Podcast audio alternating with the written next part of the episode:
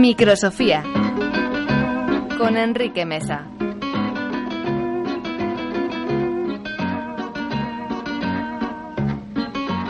Eh, yo creo que ya iría siendo hora de que hubiéramos cambiado con Enrique Mesa porque también nos acompañan siempre que hablamos de filosofía. Aquí en Esto Me Suena, Eloy Garavis. Hola Eloy, buenas tardes. Buenas tardes. Nerea Blanco, buenas Hola. tardes. Que os recuerdo eh, que si os interesa ver las cosas que hace Nerea, eh, os podéis meter en Philosophers con F, eh, no PH ni nada, philosophers.com. Ahí echéis un vistazo que tiene cosas muy, muy interesantes. Bueno, bienvenidos a los tres. Vamos a charlar eh, un ratito, los próximos minutos, eh, como, como solemos hacer todas estas semanas de verano, sobre filosofía. Em, Buf, es que claro, em, la primera entrega hablamos de metafísica, la segunda entrega hablamos eh, la semana pasada sobre la existencia o no existencia de Dios. Pues mira, al hilo de eso yo creo que podemos plantear una pregunta también. mm, ¿Existe la verdad? Hola, la verdad. Estos son preguntas de verdad profundas, ¿eh? Para los Bueno. 40 grados. Para los que están en la playa que se activen Claro, un poquito, claro. que están en plan camaleón lagarto tomando el sol con el daiquiri, pues oye, ¿existe la verdad? ¿A qué llamamos verdad? Esa sería la primera pregunta. Pero bueno, La verdad es que es una pregunta que es fundamental y que es muy Sí, importante, sí. porque claro, si no existe la verdad, todo lo que decimos sería falso. Bueno, al fin y al cabo es una de las preguntas básicas y fundamentales que se ha hecho siempre en la filosofía, ¿no? eh, ¿tiene sentido todo lo que estamos haciendo o no? Básicamente, ¿no? Claro, efectivamente, ¿podemos descubrir realmente cómo es el mundo o no? ¿Podemos decir si la pared es blanca cuando yo lo digo realmente me estoy diciendo algo que es que es así realmente o es una invención de nuestra mente? Es decir, es una cosa muy importante para descubrir y es una cosa muy importante para analizar. De las pocas cosas que se me quedaron a mí de, de filosofía, espero que esto no lo... Tengo un hermano que es filósofo y que me encantaría estar aquí debatiendo y charlando con Pues le vosotros. mandamos saludos. Em, hola Luis. Eh, todo esto tiene un poquito que ver con el mito de la caverna, ¿no?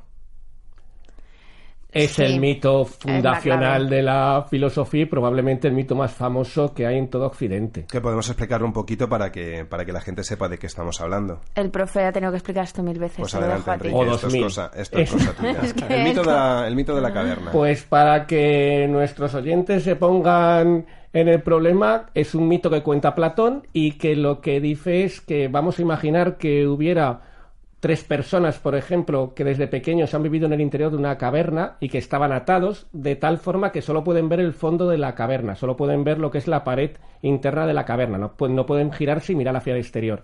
Van pasando objetos por el exterior y las sombras se proyectan en esa pared, que es lo que ellos miran. ¿Y qué es lo que ocurre? Que lógicamente, como desde pequeños han visto esas sombras, creen que esas sombras es el mundo real. ¿Qué es lo que pasa? Que al cabo de un tiempo uno de ellos consigue escapar, se escapa, sube hacia arriba de la caverna, logra salir al mundo exterior y observa con asombro todo un mundo lleno de colores y todo un mundo de seres reales. Y en vez de callárselo, que va a ser su error para Platón, baja y se lo cuenta a los que están atados. Oye, chicos, que hay otro mundo, que no es Eh, esta la realidad, que la realidad es Efectivamente, esa otra. les dice que hay otro mundo, que esto que estáis viendo no es verdad. Al principio se ríen de él, dice Platón, pero luego les irrita mucho que les esté diciendo que viven permanentemente engañados y entonces deciden matarle. Lo matan, se quedan tranquilos, sentados ya por fin mirando al fondo de la caverna y creyendo para siempre que ese mundo de sombras es el mundo real. Se quedan reconfortados con su mentira. Y lo que quiere decir Platón es que hay que tener el valor de plantearse si esto es verdad o no. Claro, porque al fin y al cabo todos defienden eh, que es posible llegar a saber lo que es la verdad, ¿no? Cada uno, lo decías tú antes, que es verdad, cada uno piensa cuál es su verdad y la verdad que tenían ellos es la que tenía, la que no tenía el que había conseguido escapar de la caverna. Claro, el problema es eso, que a qué definimos verdad. Si hay una verdad absoluta que comentaba en el, en el programa pasado, que era un poco lo que decía Nietzsche, ¿no? De hay universales o no lo hay. Si no los hay, ¿qué sentido tiene estar hablando? Porque no estaríamos, no estaría diciendo nada, o sea, no podrías entenderme. Perdón, perdón. ¿Qué son los universales? Los universales. Buena pregunta. Muy bien, voy. Los universales son esos conceptos que nos permiten englobarlo todo, como el amor, el ser, la paz, ¿no? O incluso decir botella sería un universal de todas las botellas. Entonces, si hay universales, eh, de alguna manera habría un- una verdad que alcanzar. Que sería la definición de ese universal, de ese concepto, claro. Claro. la Aquí hay un punto importante en todo esto que hablamos de, de la verdad, donde la ciencia a lo mejor hace un adelantamiento que demuestra lo que es la verdad, más que nada por la evidencia, ¿no? De si yo digo esta pared es blanca y es blanca porque yo te demuestro que esta pared es blanca. Bueno, podríamos No. volver a Descartes. Y te digo, bueno, me lo está demostrando aquí, pero ¿y si en otro mundo no lo es? ¿O es porque tú tienes los bastones que captan esos colores y para mosca es amarilla?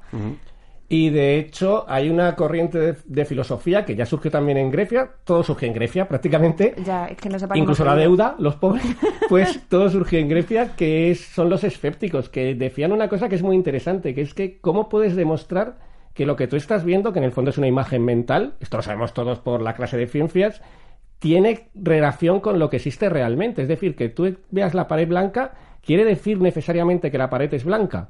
Esto es- parece una tontería, pero es una pregunta muy seria. Y se hacían los escépticos, y los escépticos decían que como no podíamos demostrarlo, no podíamos defender que existiera la verdad. Y cada uno lo que tenía que hacer era vivir, bueno, de forma útil, creyendo que cuando sale tiene que salir por esa puerta sin estar convencido de que esa puerta realmente existiera. Sí que es cierto que habrá mucha gente que defienda que hay una verdad universal y absoluta.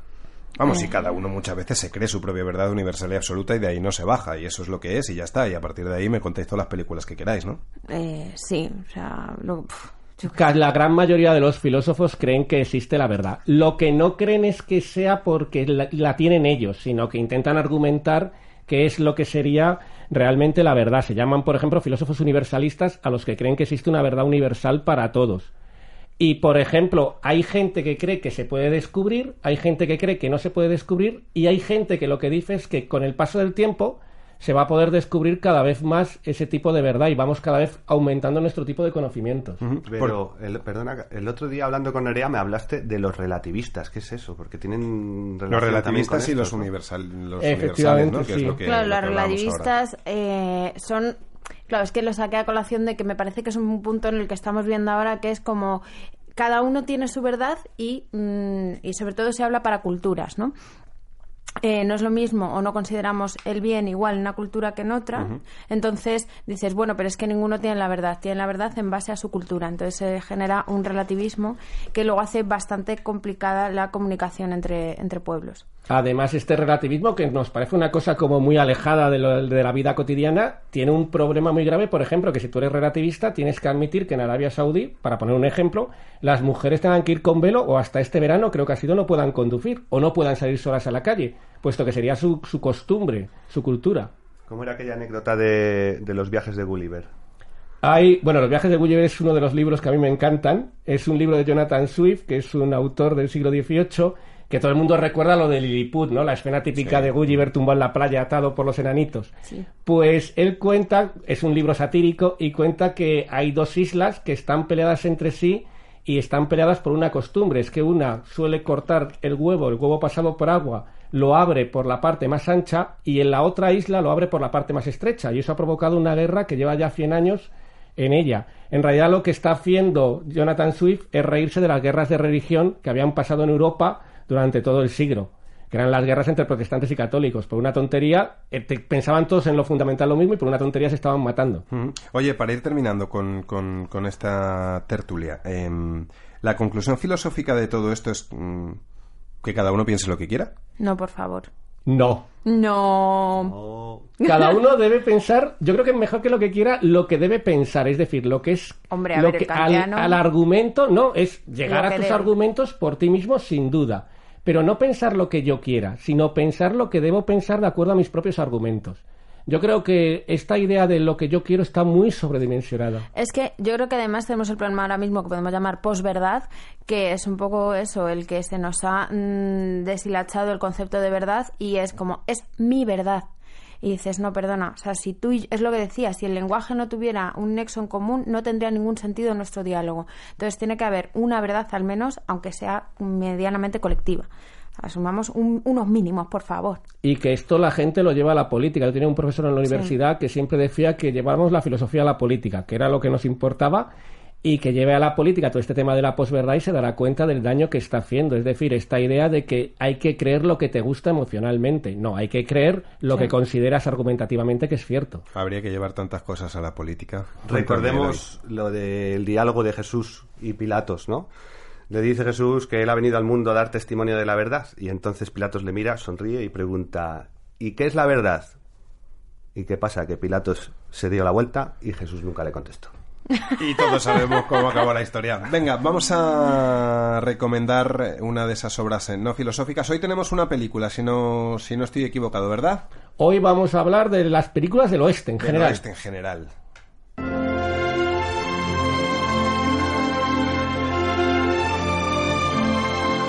Voy a empezar con una anécdota personal, que es que cuando yo era niño, yo tengo ya una edad, soy muy mayor, aunque mi voz sea muy juvenil, eh, en realidad ponían muchas películas del oeste, sobre todo los sábados por la tarde.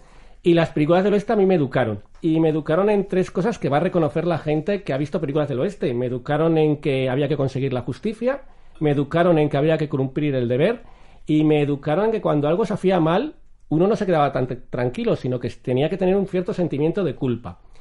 Luego descubrí que todo eso estaba en la filosofía, lo cual me asombró. Todo eso estaba realmente también en la filosofía. Y entonces me di cuenta de que las películas del oeste eran una obra que realmente tenía un contenido filosófico. También me llamó mucho la atención de las películas del oeste que la gente que actúa en ellas, los protagonistas, nunca son de clase social alta, nunca son banqueros, nunca son los terratenientes, nunca son los poderosos, son los pistoleros, los borrachos, son las prostitutas, y que todos ellos se conjuran para hacer una sociedad mejor. Es decir, no es algo individual, no quieren mejorar solamente su vida, sino mejorar la sociedad. Y entonces todos estos valores, que yo creo que ya se han perdido, son valores que estaban en las películas del oeste y que nos educaron a muchos en estas películas del oeste.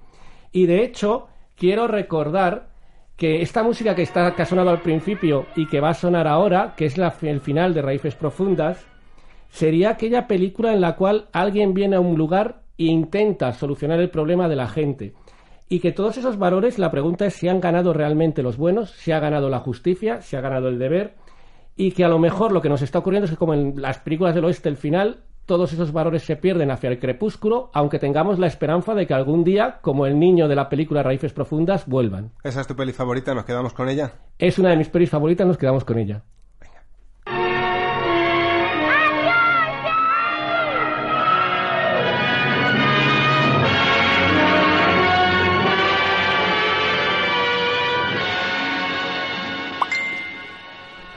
¿Ya estamos otra vez con las notificaciones, con lo bonito que está quedando esto redondo? Lo siento, es que yo soy así. ¿Qué te escriben hoy?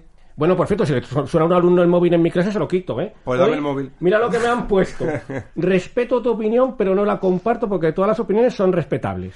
Es que, es que llegamos a unos puntos que vamos a ver. Mira, hablando de la verdad.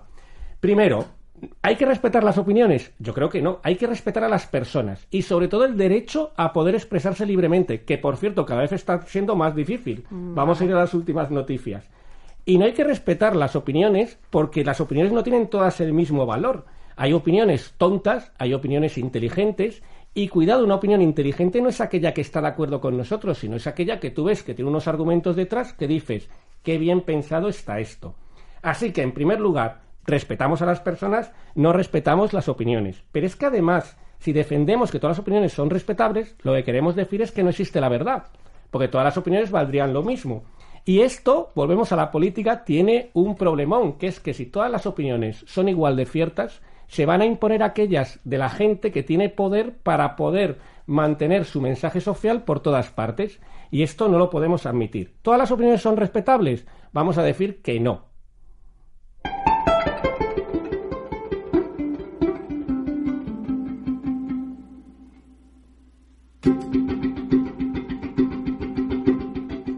¿A quién le compete analizar la frase de solo sé A mí que no sé nada?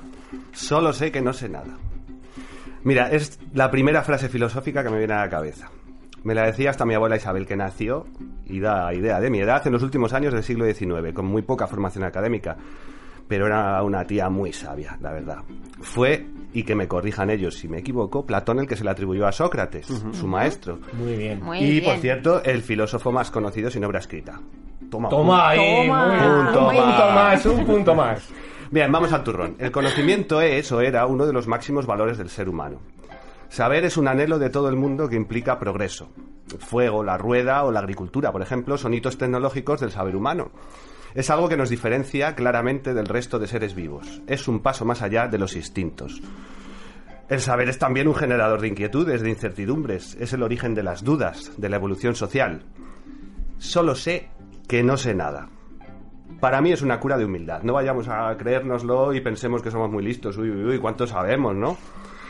Es, en definitiva, una invitación a seguir aprendiendo. Cuanto más sé, más cosas me quedan por aprender. Y cuanto más aprende el ser humano, más avanza. Y no me cuenten historias de espiritualidades ni supersticiones. En fin, ahí os lo dejo.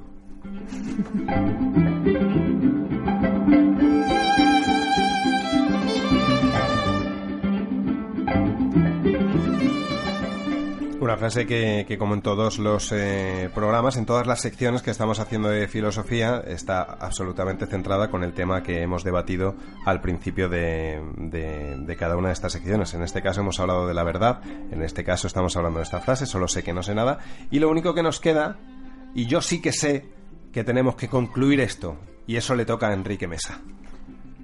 Pues como siempre vamos a empezar con otra historieta, que los cuñados tengan algo que decir. Cada Ya vez que empiezas a, a concluir me estoy, acordando de, me estoy acordando de la primera anécdota que contaste de, de la tortuga porque me parece maravillosa. Eh, contaste lo de la tortuga. Lo de la cómo- tortuga y de de la la tierra se sostiene en una columna infinita de tortugas, ¿no? Efectivamente, que tiene también que ver con la idea de verdad.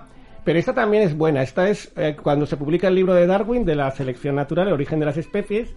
Hay un debate y en el debate están el obispo de Oxford en contra de la teoría de Darwin y un autor que se llama Huxley, que es un autor que va a estar a favor.